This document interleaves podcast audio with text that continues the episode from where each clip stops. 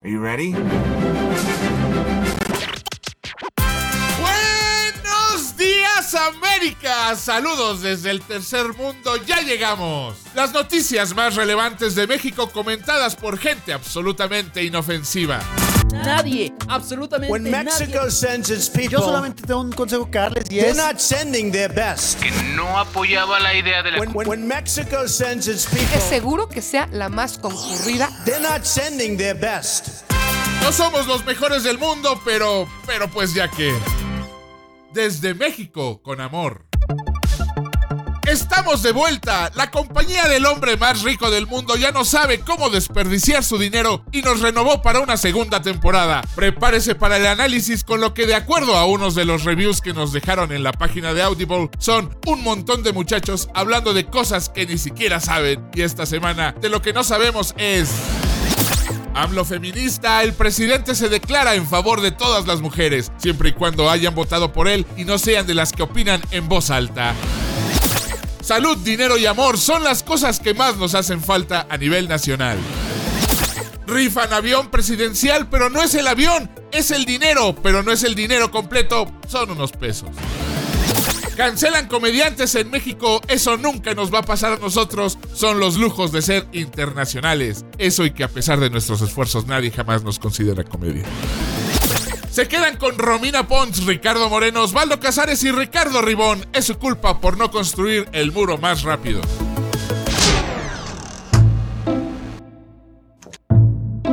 Eh, ¿Se lo dices tú o se lo digo yo?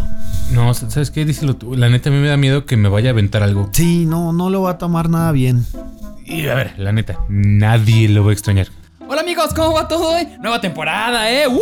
A todo dar, sí, qué buena onda. Sí, con respecto a eso. Con muchas ganas de grabar, ya, listo. Este, Os, en realidad, creemos que lo Listo. mejor es Que que. empiece Romina, claro. Nuevas voces, nuevos talentos. Luego dejamos aquí que los veteranos, que ya sabe. Sí, ya luego entramos, de, ¿no? de hecho está muy contenta Romy, pero también queremos decirte que tu participación Es importante, lo Ajá, sé. gracias. La gente lo escucha por mí, pero hey, güey, no lo digan así. Ustedes, ustedes, la neta, han hecho una gran labor. Estoy muy contento con ustedes. Somos un equipo. Ya aprendieron el micrófono. Ahora sí. No, pero- vamos, pero- pero, toma, Os, vámonos, Os, vámonos, Os. claro que sí.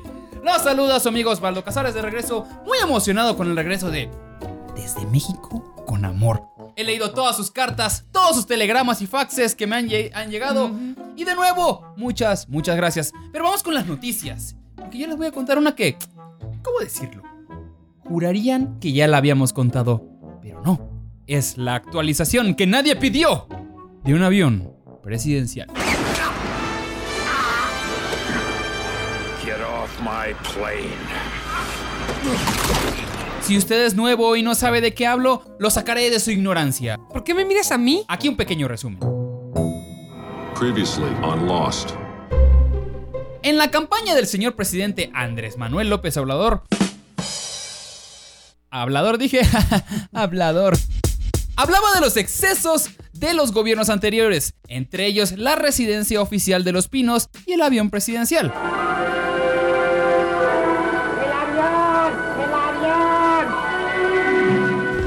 Así que apenas tomó poder, AMLO mandó a volar el avión.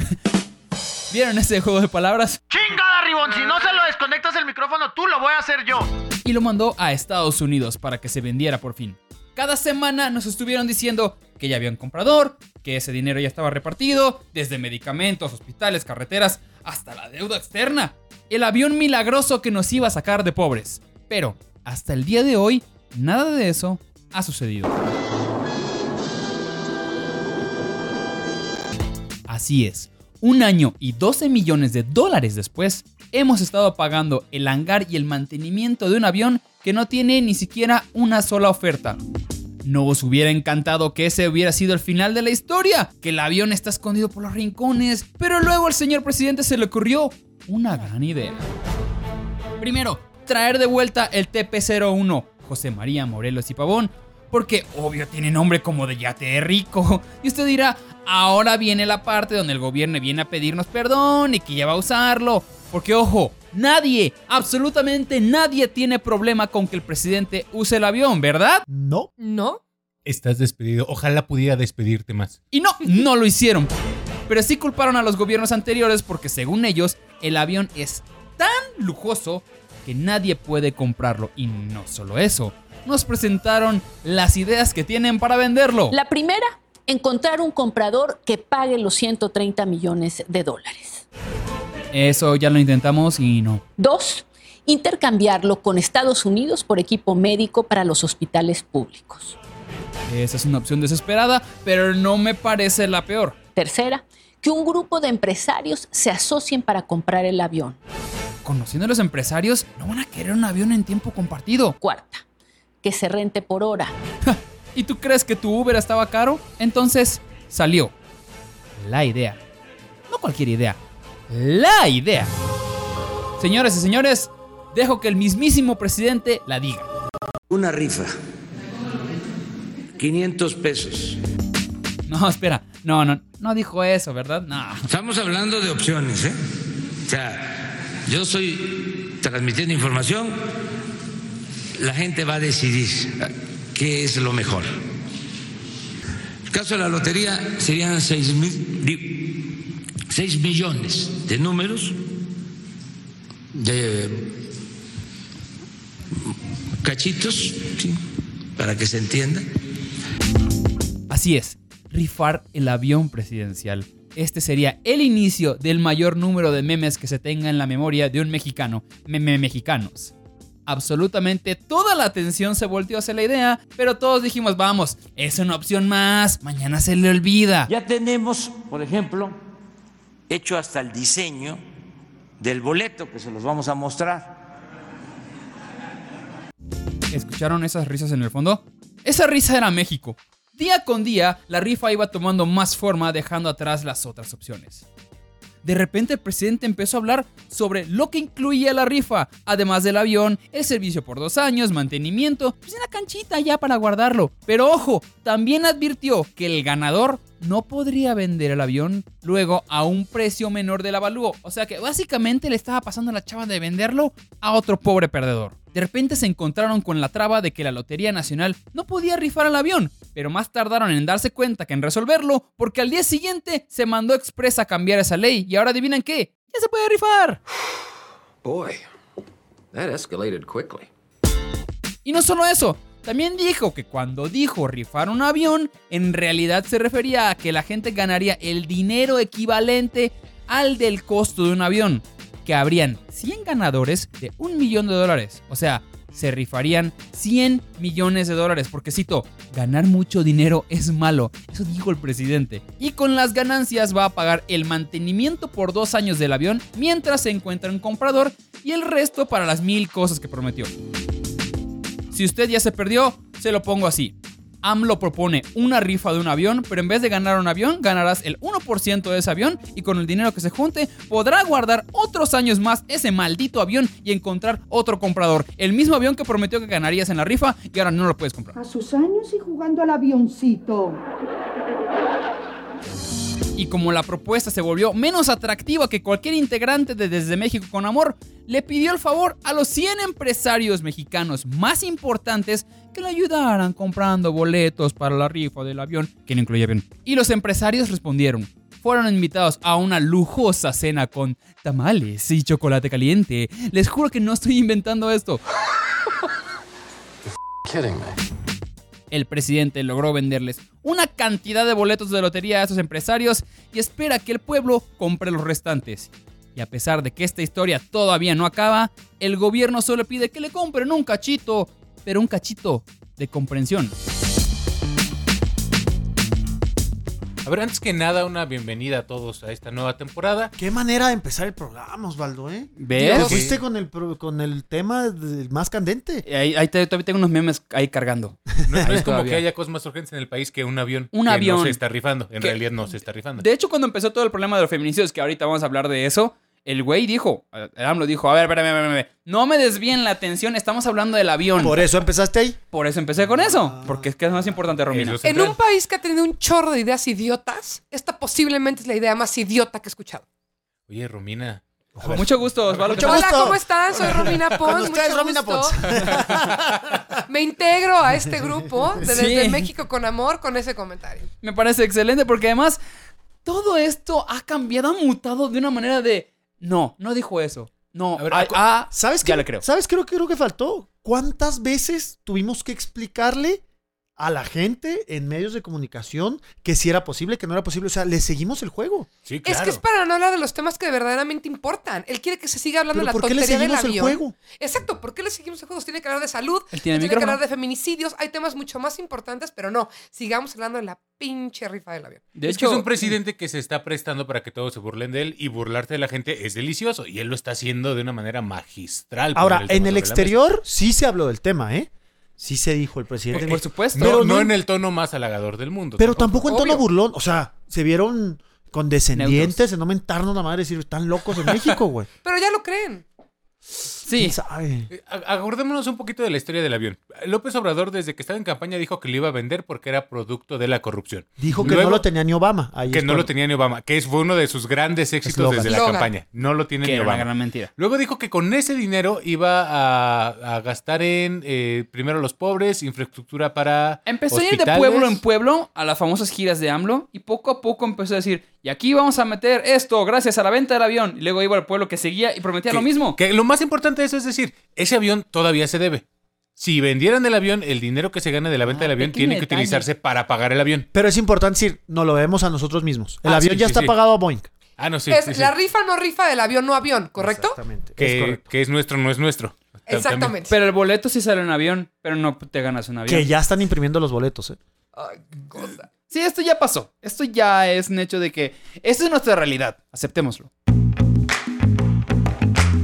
A ver, no me lo tienen que decir. Sé perfecto que la única razón por la cual me invitaron a este programa es porque tenían que cumplir con una cuota de género. Así que vamos a aprovechar que estoy aquí y que soy mujer para hablar de ese tema que a todas, y espero que a todos, nos incumbe. Los feminicidios en México.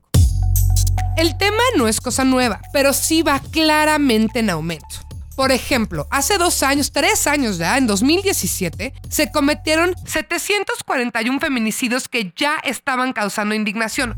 Bueno, ese número me lo da el INEGI, porque otras fuentes dicen que hasta el doble. Y seguro recuerdan de 2017 el caso, por ejemplo, de Mara Fernanda, que fue la que fue asesinada por un conductor de Cabify en Puebla, o un caso estremecedor que le llamamos calcetitas rojas, que era una niña de 4 años que fue violada y asesinada ese mismo año. Bueno, por ese motivo y muchos otros como leve, ¿eh? y digo leve con todo el sarcasmo posible, la brecha salarial, acoso en la calle, aborto legal y toda una letanía que ahorita no les voy a aventar nada más porque no tengo tiempo, han habido muchas, muchas, muchas feministas que están bastante, bastante enojadas. Pero bueno, voy a hablar ya de este año. En promedio, cada día asesinan a 10 mujeres en México. Y la gran mayoría de estos actos suceden dentro de su mismo hogar. El pasado 9 de febrero mataron a Ingrid Escamilla, una joven de 25 años que fue desollada y las fotos de su cuerpo mutilado circularon por medios y por redes sociales. Luego preguntan en serio que por qué estamos tan enojadas. ¿Are you for fucking real? Bueno, como un paréntesis bonito, porque si no ya me voy a poner a destrozar este set. Les platico lo que hicimos las locas feministas en redes a partir del asesinato de Ingrid Escamilla. Como rolaron sus fotos por internet, como decía, en una situación bastante fea, pues se usó su nombre para subir fotos bonitas. Podía hacer fotos de gatitos, de atardeceres, de flores, en fin. O sea, el objetivo de esta iniciativa era que si alguien googleaba Ingrid Escamilla salieran cosas lindas, cosas bonitas, en vez de cómo terminó su cuerpo. Estas fotografías espantosas de Ingrid sin. Esta fue la primer gran indignación que, claro, generó protestas y, claro, la jefa de gobierno, Claudia Sheinbaum, decidió, ¿por qué no?, echarle sal a la herida cuando un reportero le preguntó que qué opinaba sobre las protestas feministas recientes y escuchen, por favor, lo que contestó. Jefa, un mensaje a las mujeres que marchan el día de hoy en la Ciudad de México. ¿Eh? Ahorita no, joven. Ahorita no. Como si le estuvieran ofreciendo un folleto o qué sé yo. Y como las redes sociales nada perdonan, ya se imaginarán el tinglado que se le armó a la jefa de gobierno menos carismática sobre la faz de la tierra. Bueno, Pues cinco días después de lo de Ingrid, un grupo de feministas fueron a mostrar inconformidad afuera de Palacio Nacional justo cuando sucedía la mañanera. Adentro del recinto también había varias reporteras increpando a AMLO sobre la situación y pidiendo, por supuesto, acciones concretas. Entre ellas estaba Frida Guerrera, que no, no es un conservador encapuchado, no es un invento del neoliberalismo. Es una mujer que ha decidido dedicar su vida a investigar y visibilizar feminicidios. Y bueno, fueron tantas las preguntas de mujeres que al viejito se le ocurrió la flamante, y digo flamante obviamente con pun intended, idea de hacer un decálogo. Flamante porque estaban afuera incendiando Palacio Nacional, ya se imaginarán. ¿Qué onda con el decálogo de López Obrador? Pues bueno, como si estuviéramos en el monte Sinaí, su decálogo decía, entre otras cosas, Uno, estoy en contra de la violencia en cualquiera de sus manifestaciones. Dos, se debe proteger la vida de hombres y de mujeres, de todos los seres humanos. Bueno, sí, señor presidente, pero ¿y las mujeres? No a crímenes de odio contra mujeres. Ocho, castigo a los responsables de violencias contra mujeres. Bueno, sí, señor presidente, está padrísimo que esté en contra de eso. Faltaba más, pero ¿y cuándo nos va a decir cómo le va a hacer? Lo más inverosímil de esta situación es que al gobierno de México le pareció prudente subir a redes el famoso decálogo. La tunda fue tal que un ratito después bajaron esa mamarrachada improvisada. Uno supone que lo hicieron, pues no sé, para subir pasos concretos, ¿no? Pues no. Hasta el día de hoy no tenemos idea de cuál es el plan de acción que van a ejecutar para eliminar, reducir o atacar los feminicidios. Ojalá, y se los digo de corazón, ojalá hubiera acabado ahí nuestra indignación. De ya saben, las locas feministas. Tristemente, siempre hay manera de que pase algo peor.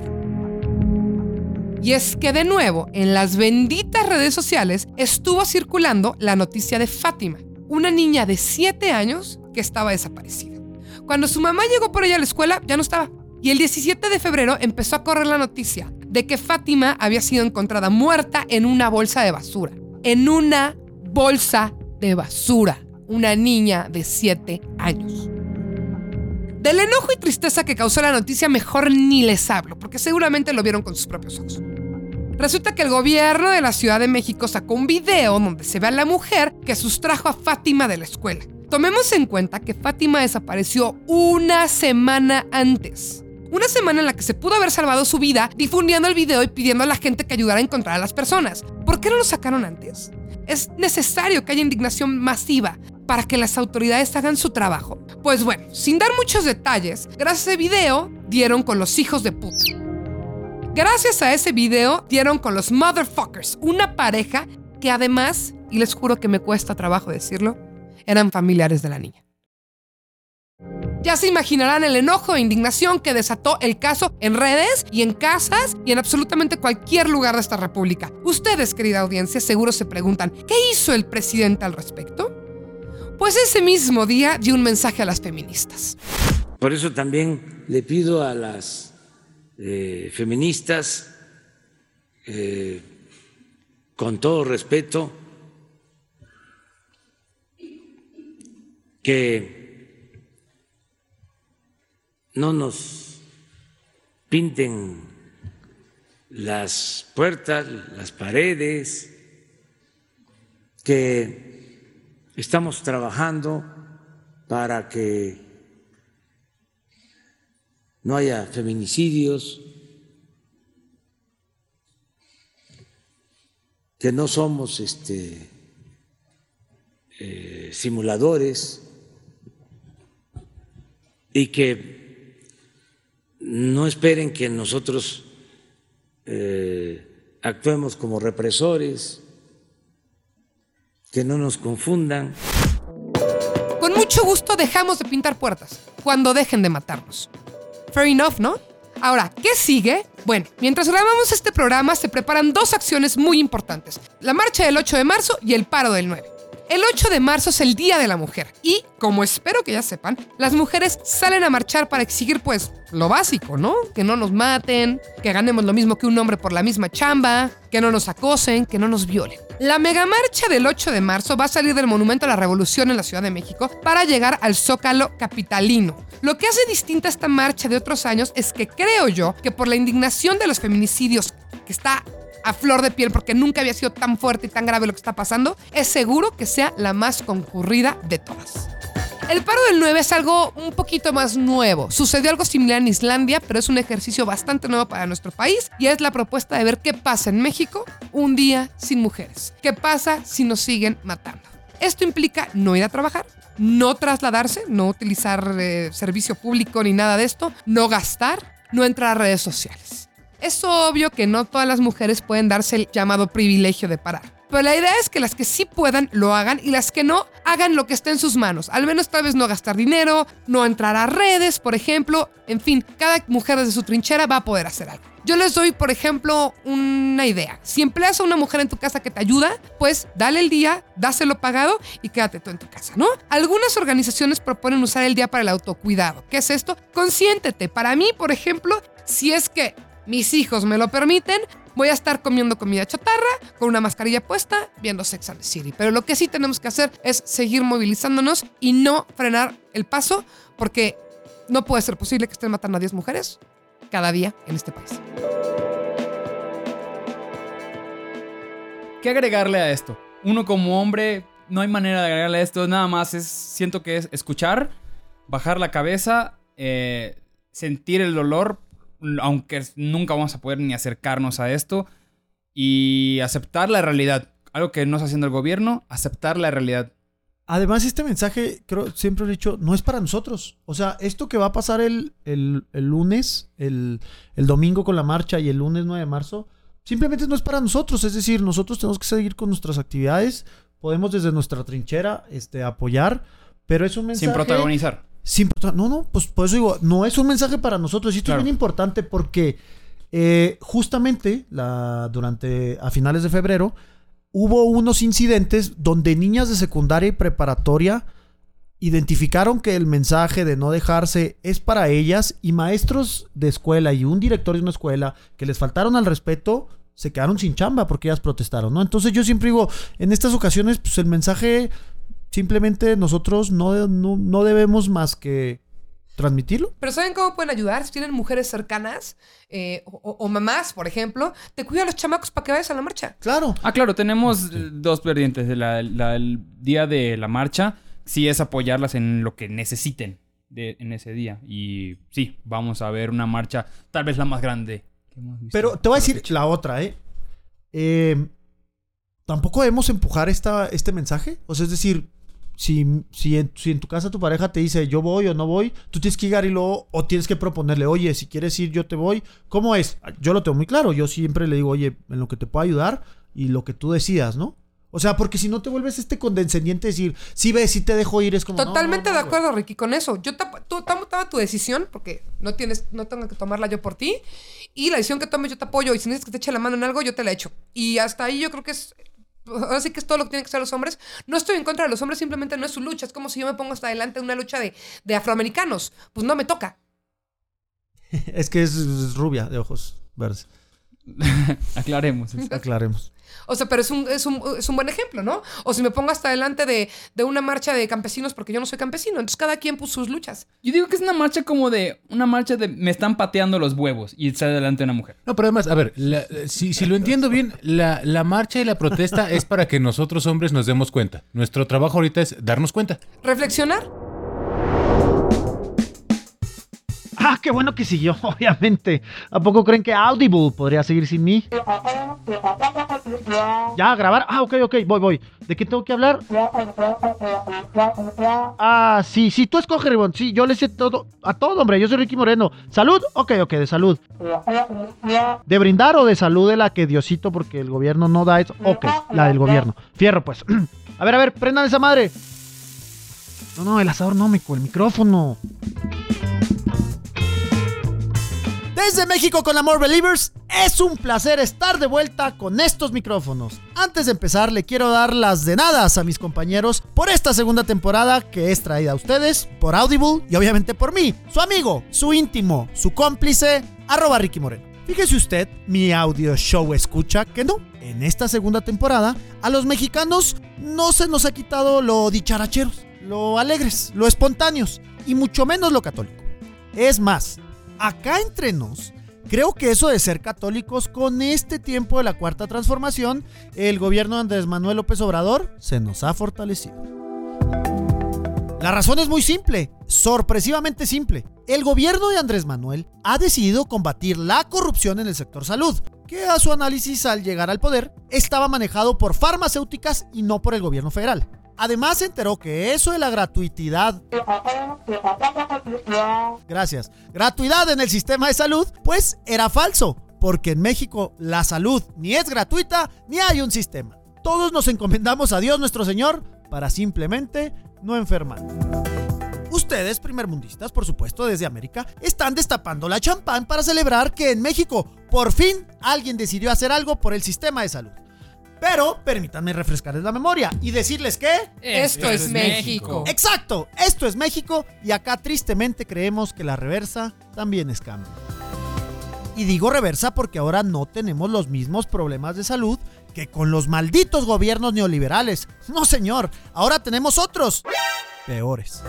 Así de entrada, mire, no hay medicinas. Ya sé que no me cree. Ya estar pensando, Ay, este Ricky Moreno, lo que tiene de guapo lo tiene de exagerado. Pero ahí le va la información para que no me diga exagerado, no más guapo. En las últimas semanas, miles de personas en México han reportado y padecido la falta de medicamentos gratuitos en las instituciones públicas de salud, como el Instituto Mexicano de Seguro Social, IMSS, y el Instituto de Seguridad y Servicios Sociales de los Trabajadores, ISTE, en los que los pacientes han reportado la falta de simples analgésicos como aspirinas o Tylenols, controladores de la presión arterial insulina para personas diabéticas y hasta antirretrovirales. Eso, que utilizan las personas con VIH. Lo peor es que esta situación es a nivel nacional y se ha identificado en al menos 24 estados de México, en los que como si esto no fuera lo suficientemente pinchi, se reporta la falta de médicos y enfermeras, reducción de apoyos a pasantes de médicos e incluso la falta de pagos de servicios o falta de aire acondicionado o así ya todo mal, fugas de agua que se vuelven cascadas en las camas de los pacientes.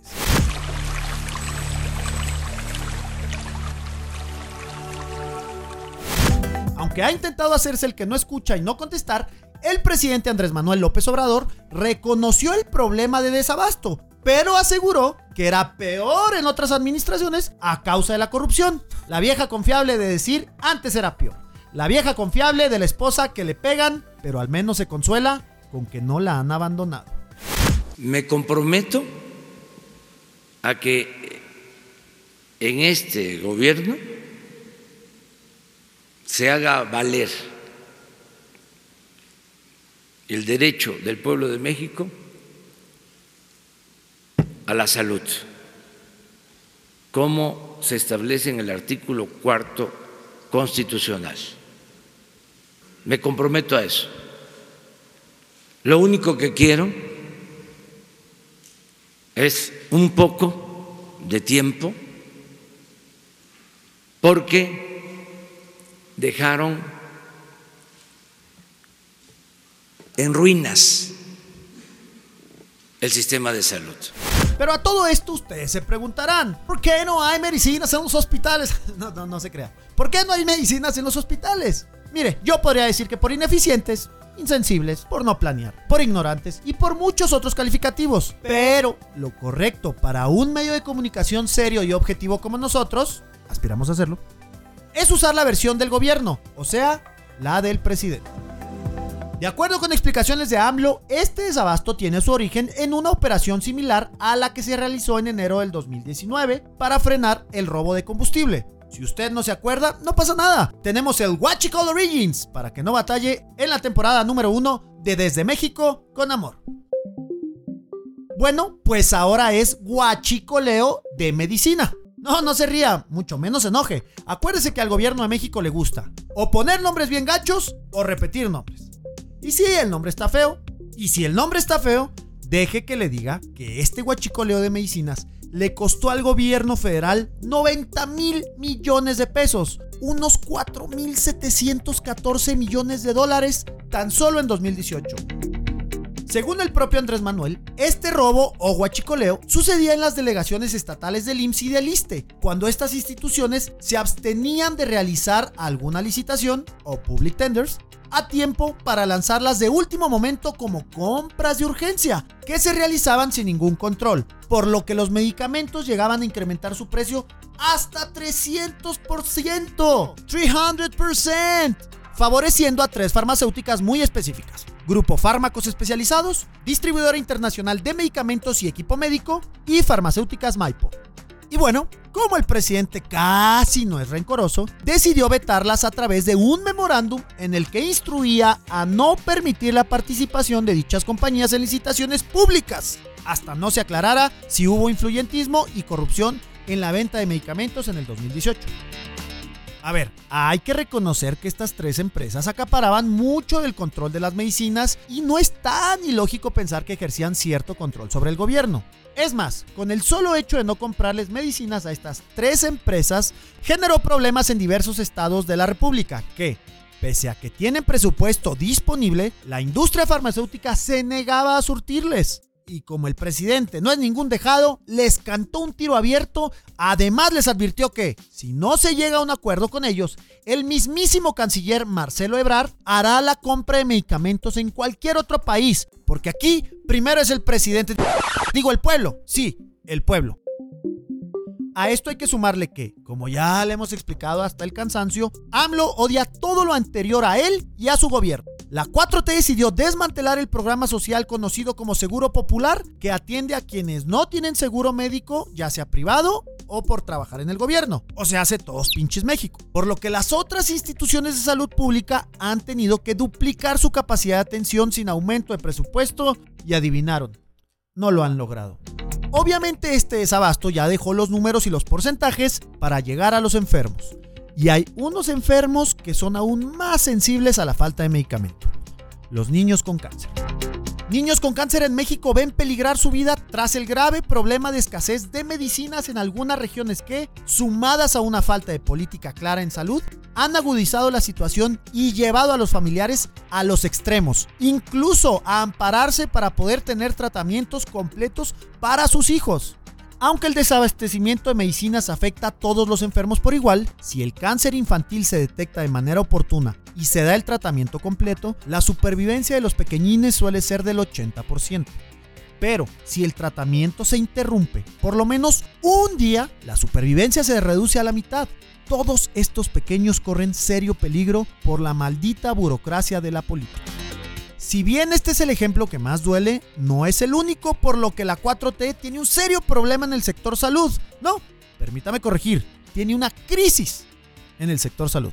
Tan es una crisis que los familiares de los niños con cáncer acudieron a la oficina en México de la Organización Mundial de la Salud, World Health Organization, para solicitar ayuda de la comunidad internacional por los problemas de desabasto de medicamentos.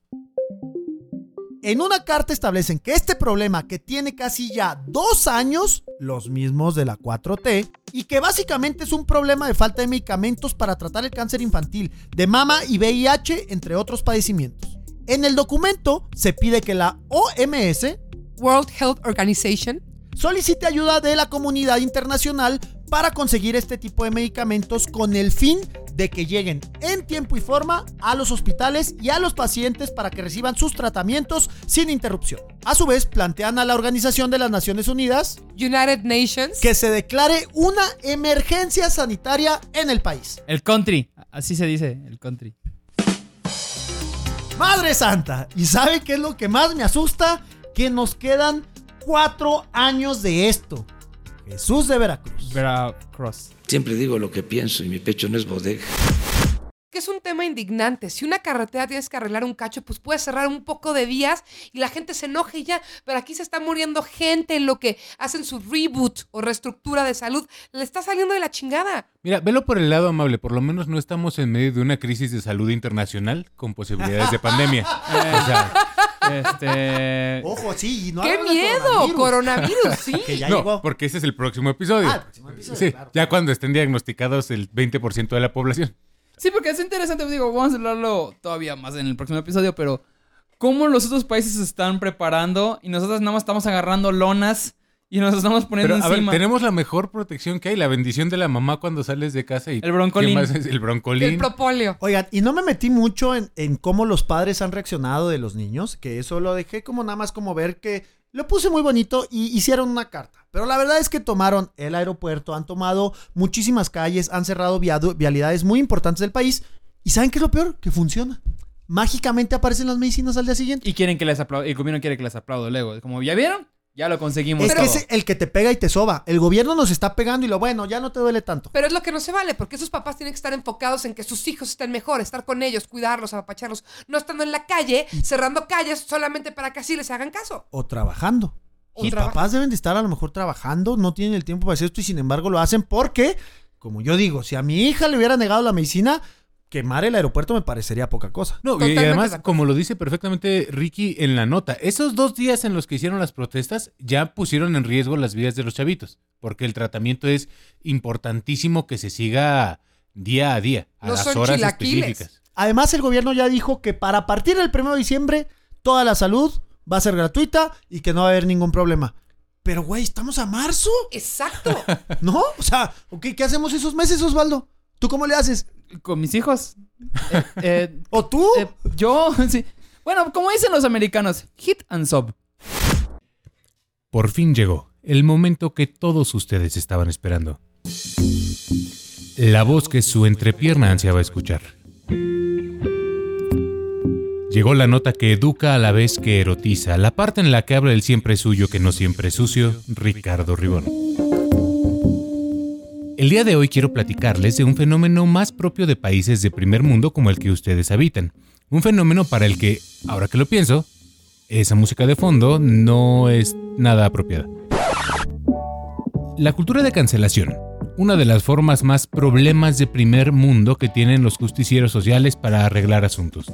Arreglar entre comillas, si las comillas se utilizaran para indicar que se trata de una mentira. Pero no me quiero meter demasiado en controversias. De hecho, eh, le voy a pedir producción por favor que cada que esté a punto de decir una tontería me interrumpan con, no sé lo que sea, cualquier ruido. Ándale, eso, justo eso, el perrito detector de controversias. Y usted probablemente se preguntará, ¿qué es eso de la cultura de cancelación? Bueno, se trata de un recurso de la gente blanca de clase media y alta con acceso a Internet por medio del cual un buen día deciden que otra persona ya no vale la pena como persona y está totalmente cancelada. Comenzó con intenciones muy buenas y creo yo que perfectamente justificada, y muy de la mano con el movimiento Me Too cuando se fortaleció en Estados Unidos. No, no, no, no, no, no, voy a opinar en contra, aguanta, dame chance. No voy a opinar en contra, dame chance, Firulais, espera. Al mismo tiempo que se hacían denuncias formales contra figuras como Harvey Weinstein, hubo un movimiento que pedía que se boicoteara toda su obra, todas las películas que hubiera producido. Y digo que tiene sentido porque la idea detrás de todo eso era dejar de darle dinero a un criminal. Creo que legalmente ya puedo decirlo porque está condenado a prisión, pero si legalmente no lo puedo decir todavía, recuerde que este programa es de comedia y es sátira y por favor no me demande a mí, Osvaldo Casares. Gracias por nada, ya me demandaron idiota. Entonces comenzó a pedirse la cancelación de otras personas que traían denuncias similares. Woody Allen, por primero adoptar a su esposa y luego casarse con ella, Roman Polanski por tener relaciones con una menor de edad, o sea, personas con acusaciones bastante graves, bastante serias, que siguen trabajando en el medio y haciendo mucho dinero. Lo entiendo, lo compro. O sea, no lo compro porque no quiero darles dinero para que sigan haciendo cochinadas. Lo que quiero decir es que el movimiento trataba de ir todavía más allá de lo que la ley podía hacer y dejar de consumir productos de gente que ha hecho cosas graves. Pero luego...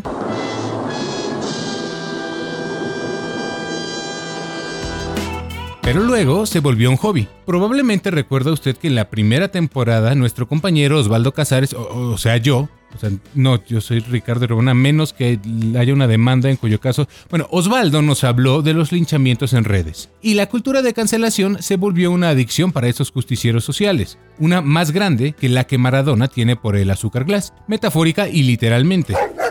Bueno, ¿y eso qué tuvo de controversial? Eh, no, no, no, no, no. Ese es un perro antidrogas. Lo que pasa es que escuchó el nombre de Maradona y se alocó. Y como se les acaba relativamente pronto el rush cuando linchaban a una persona, tenían que buscar a otra, y luego otra, y otra, y pronto se les acabaron los malos de a de veras y tuvieron que inventar nuevos malos. Así que pasaron muy pronto de boicotear criminales a boicotear gente con la que nada más no estaban de acuerdo. Le pasó por ejemplo a J.K. Rowling, una defensora de los derechos de las mujeres, de la comunidad LGBT, creadora de la mejor perra saga de toda mi adolescencia, cara de Hufflepuff, alma de Gryffindor. Bueno, a Rowling un día se le ocurrió opinar públicamente en defensa de una mujer que no apoyaba la idea de la comunidad feminista arropando a la comunidad trans, cosa que a mí me parece que... Sí, sí, sí, tienes razón, lo mejor es no opinar. No, no, no queremos que nos cancelen en el primer episodio. El punto es que a ella sí trataron de cancelarla, por una opinión en defensa de alguien que además había perdido su trabajo por eso. Y para evitar que el perro me quiera seguir ladrando, voy a permitir que un colega lo explique mejor. you know, this, this idea of purity and you're never compromised and you're always politically woke and all that stuff. You should get over that quickly. The world, the world is messy. There are ambiguities. People who do really good stuff have flaws. Acaba usted de escuchar a Barack Obama, que ahora, libre de la presidencia, puede opinar libremente con toda la perra razón del mundo. Y a estas alturas, probablemente usted se está preguntando, ¿este pinche programa no se llamaba Desde México con Amor? ¿Por qué me están hablando de Polanski y Rowlings y Weinsteins? ¿Dónde están los López, los Hernández, mis mariachis? And here he comes now, the cold-blooded wrestler from Mexico, El Pollo Loco. Hold me de carnitas, compadres, para allá vamos. Resulta que como si este fuera el México pre-TLC, estuvimos mucho tiempo aislados de ese fenómeno, pero ya lo importamos. Por fin llegó a tierras mexicanas y nuestros tuiteros andan felices con el nuevo hobby de cancelar gente a la mexicana. Y no me malinterprete, también tenemos muchísimas personas que vale la pena que no vuelvan jamás al mercado laboral, pero también otros que a lo mejor no son terribles, nada más tienen opiniones idiotas, como el de la voz, a lo mejor por eso me lo tomo tan personal. Corría el mes de febrero en Twitter México cuando en el contexto de la nota que nos hizo favor de regalarnos Romina el día de hoy, a un comediante, Mau Nieto, se le ocurrió publicar en favor de las protestas de mujeres, y más rápido de lo que se acaba el glitter de todas las papelerías en marzo, lo acusaron de hipócrita. ¿Conoce usted el concepto siempre hay un tweet?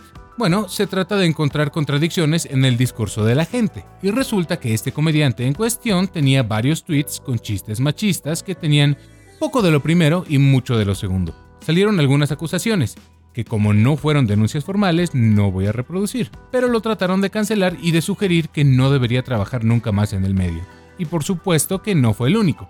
Al probar las deliciosas lágrimas de estando pero, Twitter buscó al día siguiente una nueva presa, y sacaron completamente de contexto un beat de un especial de Ricardo Farril, a quien comenzaron a acusar de abuso y cosas con las que ya no estoy tan de acuerdo. Y sí, pidieron su cancelación. A uno por hipócrita, a otro por ser amigo del hipócrita y hacer humor de temas sensibles. Y si usted se pregunta por qué Firulais ya no está ladrando, creo que le acabo de provocar una embolia.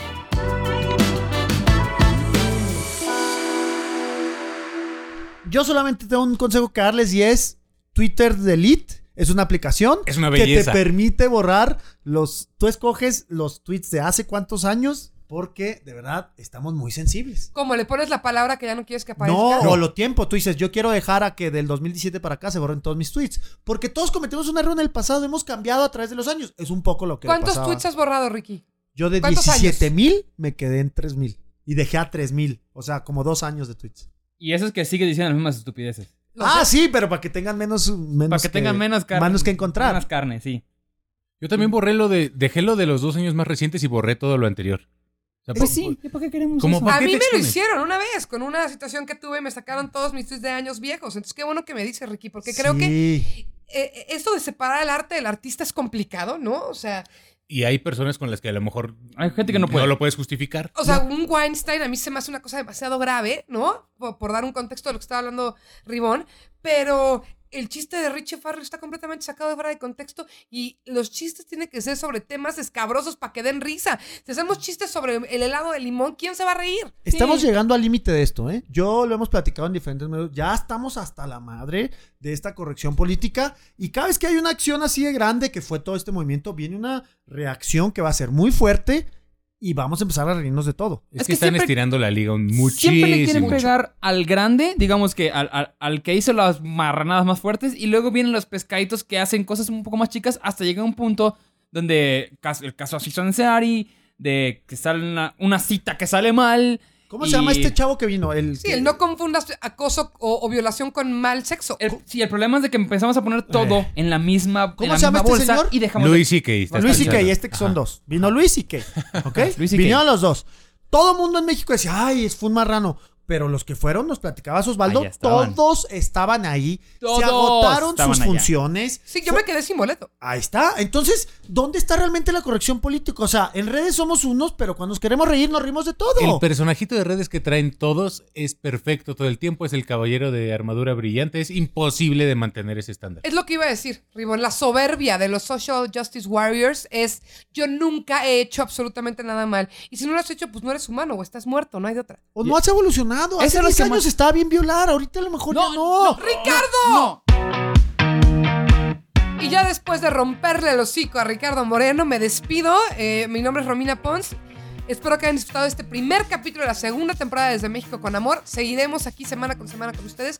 Muchas gracias. Yo soy Ricardo Ribón. Yo soy Osvaldo Casares. Yo soy Rico Moreno. No, Yo soy Rico Moreno. Aprieta- apriétalo más, apriétale más, ya que no hable. Y esto fue Desde México con Amor. Abrazos.